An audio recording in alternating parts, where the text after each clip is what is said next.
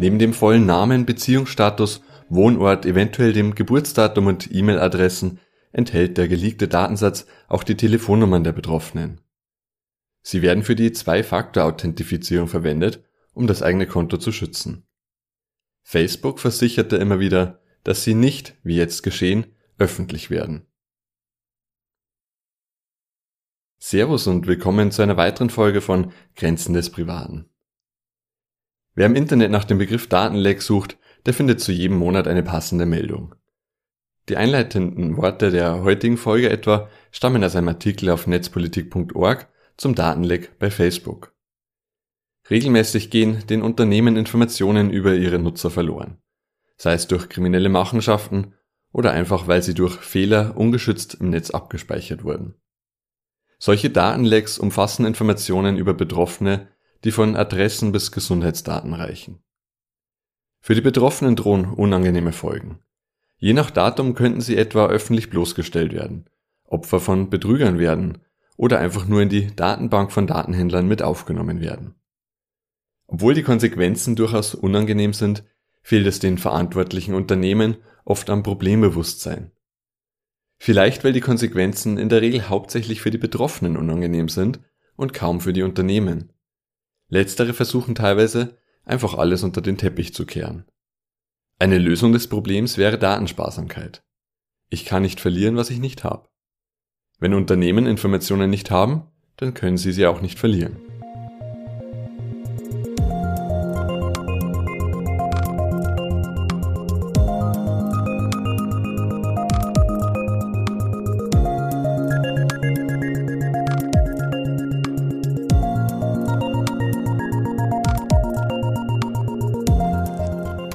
Stellt euch vor, dass ihr eurem besten Freund oder eurer besten Freundin ein Geheimnis erzählt.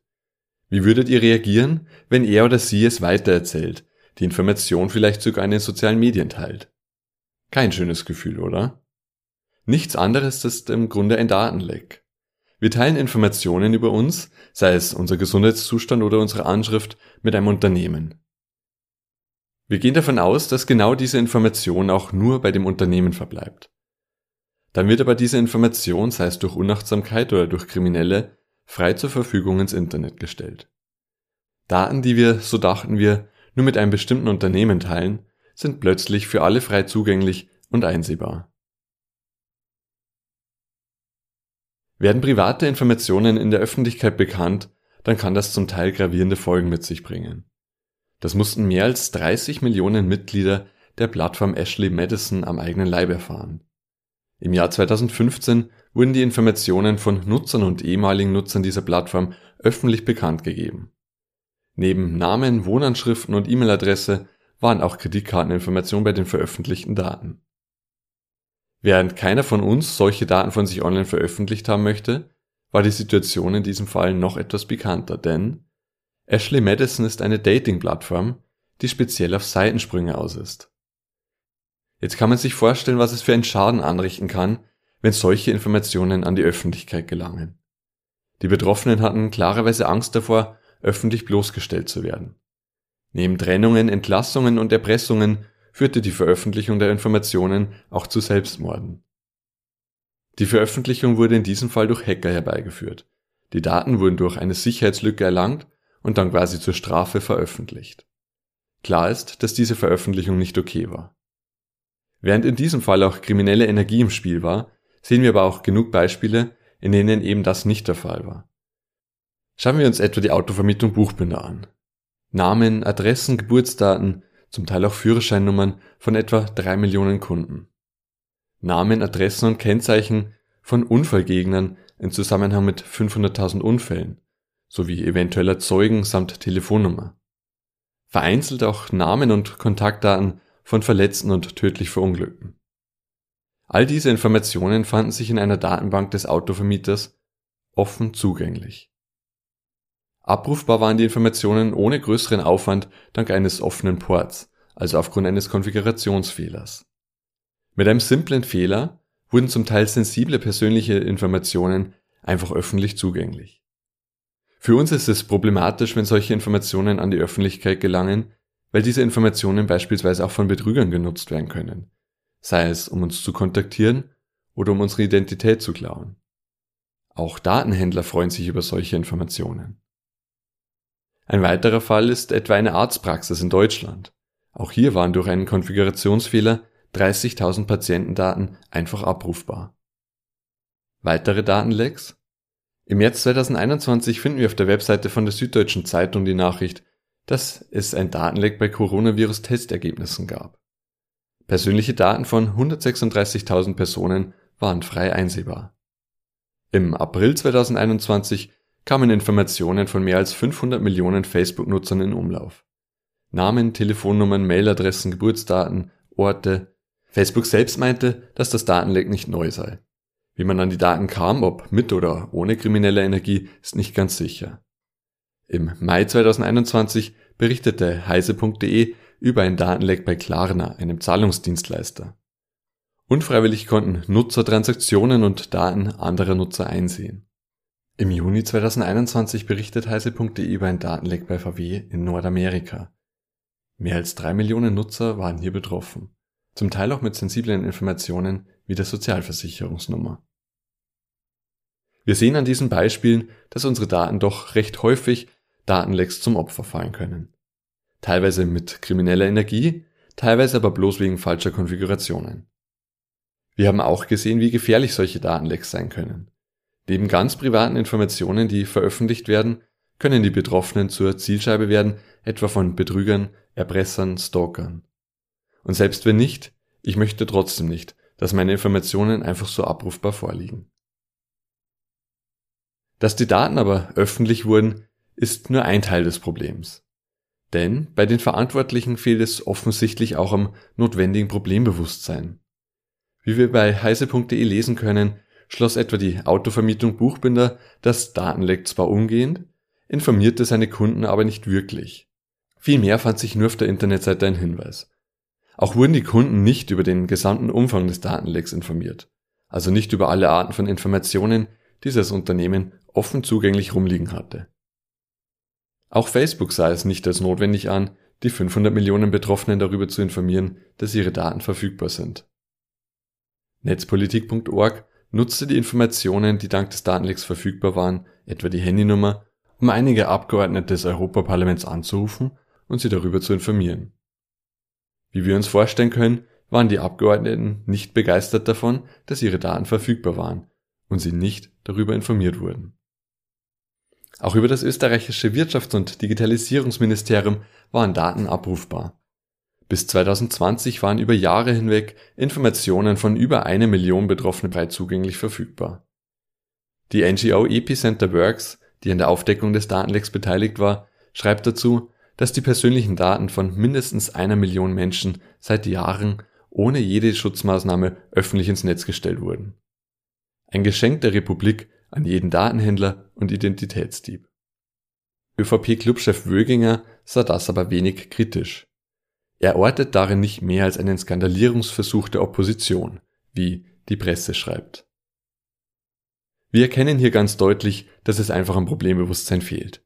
Anstatt die Betroffenen zu informieren, sobald bekannt wird, dass Daten zugänglich waren, wird diese Tatsache teilweise einfach verschwiegen.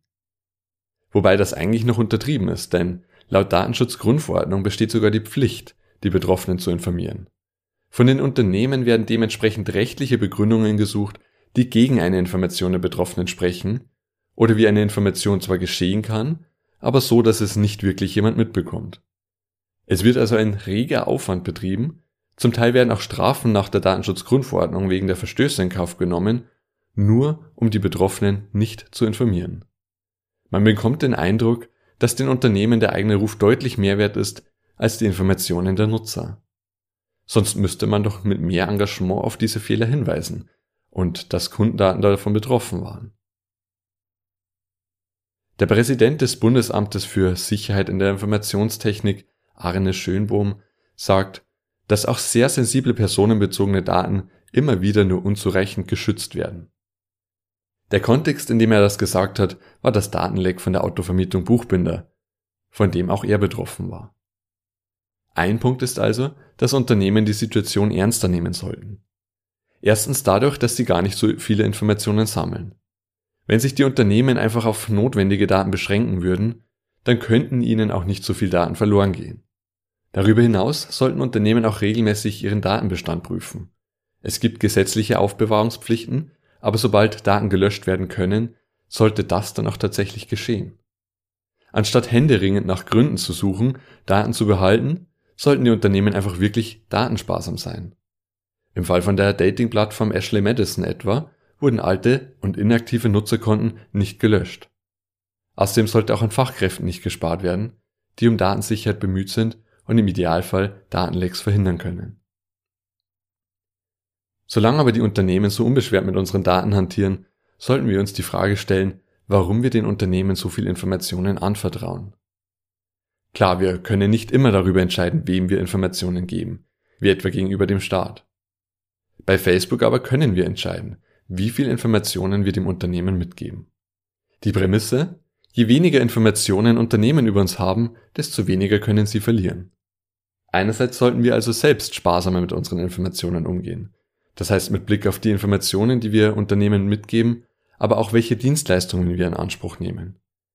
Wenn wir das nächste Mal Essen bestellen, dann könnten wir statt einer App und Zahlung per Kreditkarte auch einfach bei dem Restaurant anrufen oder das Essen einfach abholen.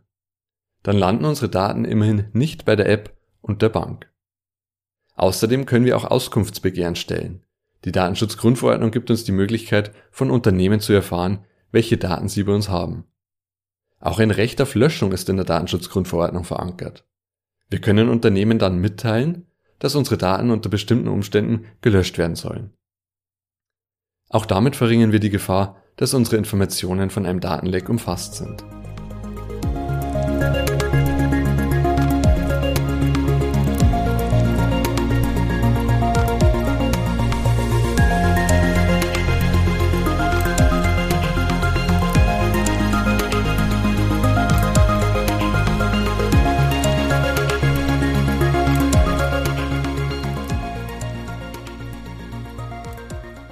Private Informationen können durchaus auch gefährlich werden. Am Beispiel der Dating-Plattform Ashley Madison haben wir gesehen, wie viel Schaden die Informationen anrichten können, wenn sie öffentlich bekannt werden. Auch andere Informationen, seien es unsere Anschrift, Telefonnummer, Führerscheinnummer oder Gesundheitsdaten, sind Informationen, die lieber bei uns bleiben sollten, statt frei verfügbar. Wie oft aber genau solche Informationen ungeschützt im Internet rumliegen, haben wir an zahlreichen Beispielen gesehen. Es vergeht fast kein Monat, ohne dass in irgendeinem Datenleck unzählige Informationen über uns verteilt wurden. Obwohl mit unseren Daten aber so viel Schaden angerichtet werden kann, auch durch Datenhändler oder Kriminelle, scheint es den verantwortlichen Unternehmen am Problembewusstsein zu fehlen. Statt die Betroffenen umgehend zu informieren, wird aufwendig nach Gründen gesucht, genau das nicht zu tun. Die Leidtragenden sind so und so die Betroffenen. Auch eine Möglichkeit, weniger Daten zu verlieren? Einfach weniger Daten sammeln. Die Unternehmen sollten ihre Geschäftsmodelle wirklich datensparsam ausrichten und übereinstimmend mit gesetzlichen Verpflichtungen Daten frühestmöglich löschen. Anstatt dass aber Daten gelöscht werden, wird händeringend nach Gründen gesucht, die Daten zu behalten. Und auch bei uns liegt eine Verantwortung, insbesondere solange die Unternehmen sich nicht um unsere Privatsphäre kümmern. Wenn wir Informationen preisgeben, dann sollten wir uns auch darüber im Klaren sein, dass diese Informationen vielleicht weitergegeben werden oder öffentlich zugänglich werden. Wir sollten uns deshalb immer die Frage stellen, ob wir die Information wirklich preisgeben wollen. Was die Unternehmen nicht wissen, kann ihnen auch nicht abhanden kommen. Ich freue mich, dass ihr dabei wart. Bis zum nächsten Mal. Macht's gut.